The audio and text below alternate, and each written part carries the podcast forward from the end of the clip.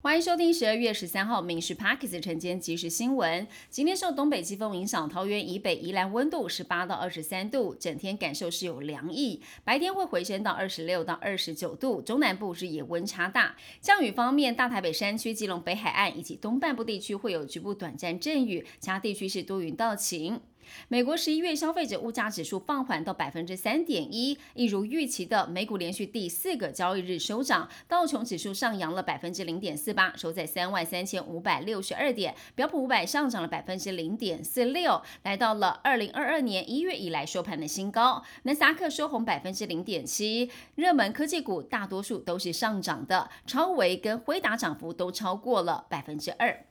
彰化县有一名里长之前组团到中国去旅游，被检举接受落地招待，其是统战以及借选。彰化警方带回了二十二位相关民众说明，其中这个里长因为触犯了总统、副总统选罢法、反渗透法，而且有湮灭、伪造证据，还有勾串之余，向法院申请羁押禁见。但周二晚间裁定结果出炉，这名涉案的里长是无保请回，警方将会提出抗告。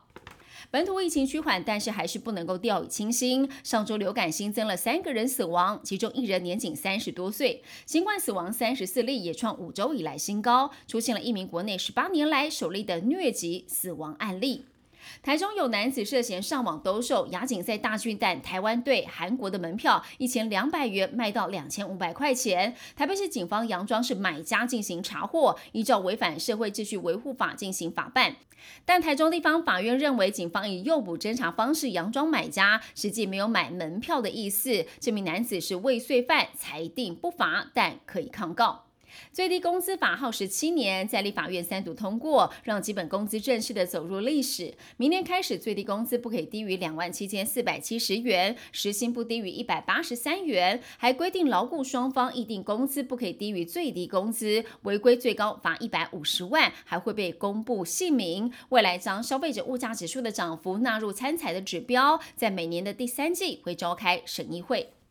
交通违规记点新制在六月三十号上路了，开放增加民众检举违规项目。交通部公路局统计，到十二月七号，总共是八十万人因为违规被记点，九百四十四人达到十二点被通知吊扣驾照。新制上路五个月以来，违规被记点人数是去年一整年的十倍之多。全民机人车队全国汽车驾驶人权益联盟今天号召上百辆车集结凯道，表达诉求。